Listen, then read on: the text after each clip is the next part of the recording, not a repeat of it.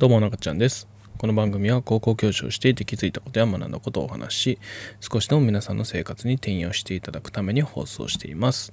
さて今日はですね漫才のね m 1グランプリってご存知ですかね。その予選に出たことがあるんですけどもその理由とかにねついてお話ししようかなと思っています。さあえっ、ー、と、まあ、m 1グランプリにね、まあ、出る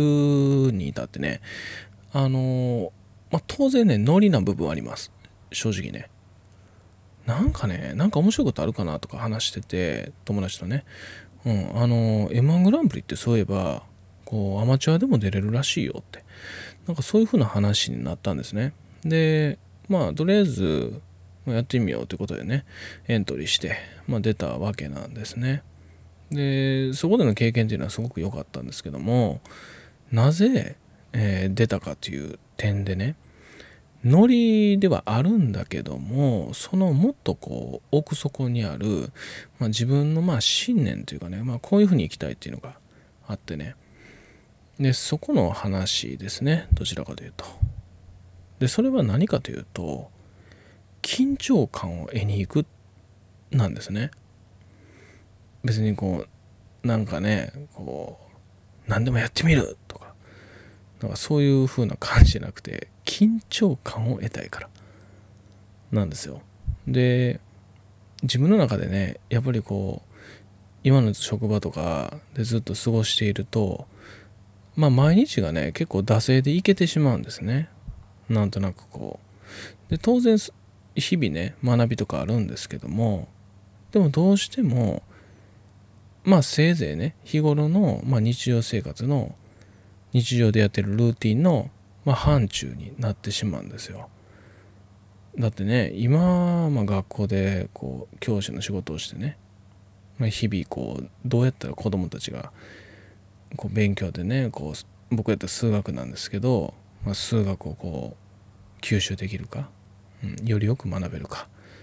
であったりとかまあ、より良い人間になるには、まあ、どのような言葉がけをしたらいいかとか、まあ、そういったことは当然考えてるんですけどまさかね歩いていてうんライオンライオンが出てきてとかねそんなってないじゃないですか大体決まってるんですよ普通に過ごしてたら。ってことはどんどん慣れてきてどんどん緊張感も失っていくと。で僕の中では緊張感が人間の成長にねこうすごく大きな影響を与えるというふうに思ってるんですね。で緊張するということは、まあ、大体ね未知のことであることが多いんですね。で未知の中で自分はどうすべきかというふうに脳がすごく揺さぶられてねでそして、まあ、そこでこう成功することによって、まあ、一つねなんかワンランクこう自分のなんか力がアップするような、まあ、そういうふうな感覚にもなったりするんですね。でそういう意味で緊張が欲しかったんですよ。で緊張が欲しいっていう考えが根底にあってそして、まあ、漫才の話が出た時によしやろうってなったわけなんですね。なので当然緊張するんですよ。出るとは言うもののね。で、まあ、いざ出てねあのちょこちょこ、まあ、笑いは取れたんですけどあのあの独特の緊張感すごいですよ。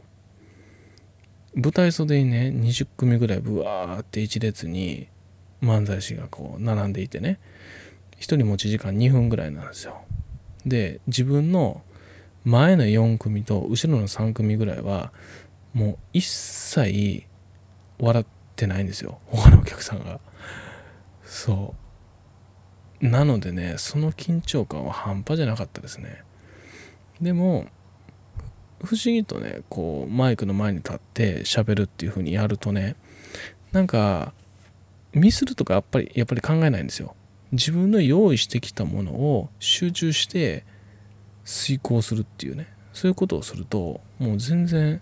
失敗したらどうしようとか飛ぶとかっていうのもなくてなんかそういうのがね面白い境地であったなって今でも思いますね。こうスポットライトで結構眩しくてお客さんがあまり見えないは見えなかったんですけどまあ笑ってくれたりね。やっぱりそういうふうなことがある中で